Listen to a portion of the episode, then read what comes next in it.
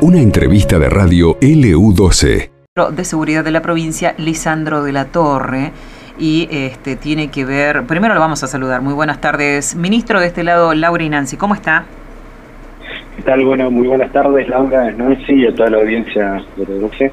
Gracias. Bueno, eh, la verdad es que una noticia que conmocionó toda la jornada hoy cerca del mediodía, mañana cerca del mediodía, y este hallazgo ¿no? de un cadáver en cercanías de Punta Loyola. ¿Cómo fue el hallazgo de este, de este cadáver? Díganos, ministro.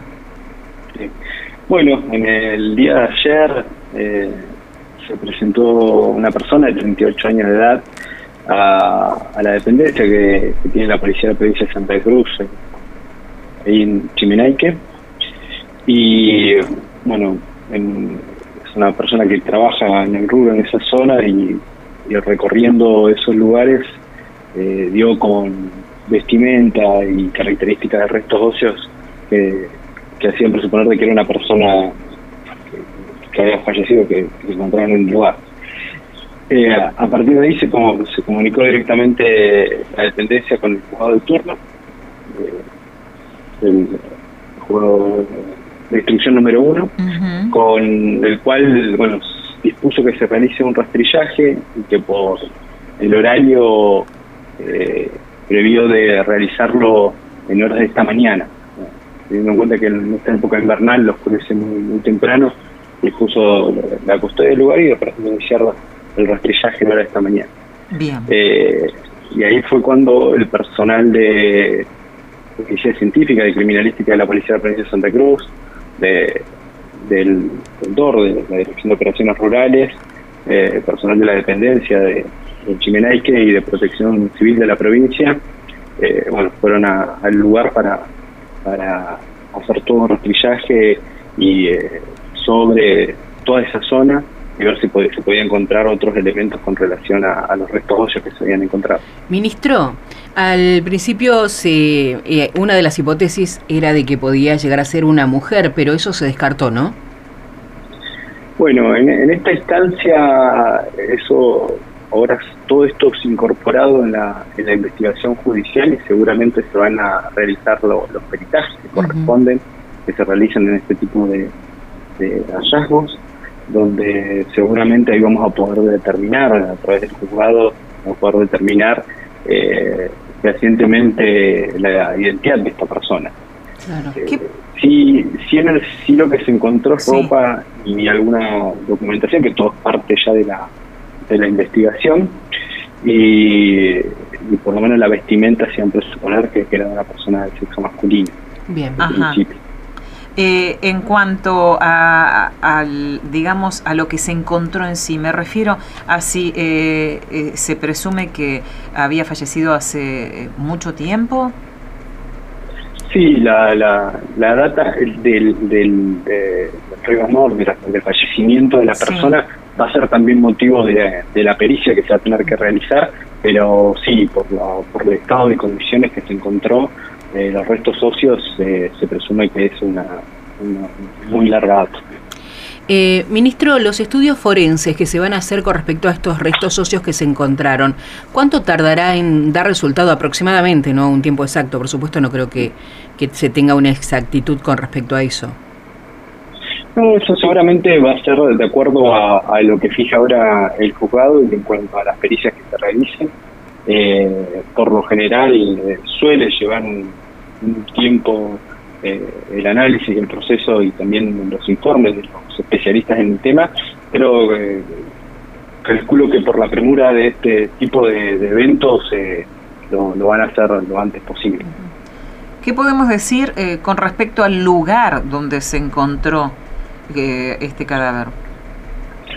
Bueno, es un lugar que muy particular porque realmente donde se hicieron en su momento los diversos rastrillajes por, por diversas búsquedas, eh, se había rastrillado esos lugares eh, y son lugares donde la, las mareas eh, suelen llegar, pues son lugares muy de, muchos canales.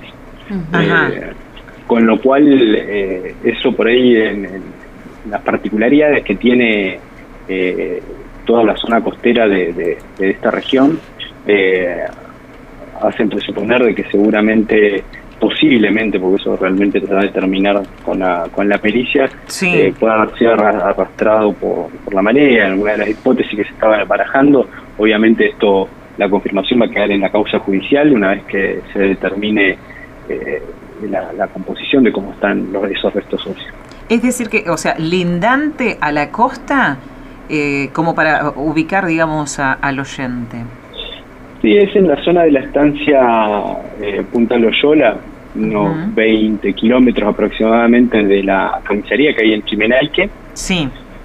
Eh, y es una zona de canales donde por lo general eh, el agua cuando hay mareas muy altas suele llegar a toda esa zona. Bien. básicamente en la zona de Punta Loyola, como para que lo sitúen las, personas que conocen. Ajá. Eh, bueno, ¿y eh, ¿cómo, cómo sigue, digamos, esto eh, a partir de este momento?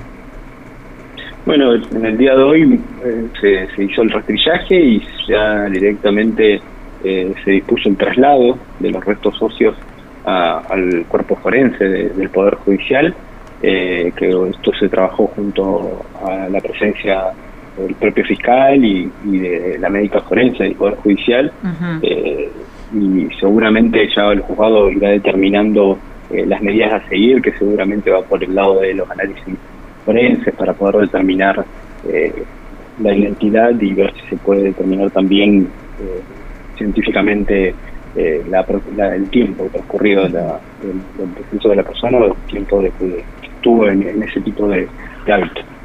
Eh, ministro, con lo que se, se, encontró, que tenía puesto o lo que pudieron eh, rescatar cerca, eh, si no se sabe quién es la persona, no se llega a una identidad, ¿se va a tratar de buscar en base a esos datos que ustedes tienen como la ropa o la documentación?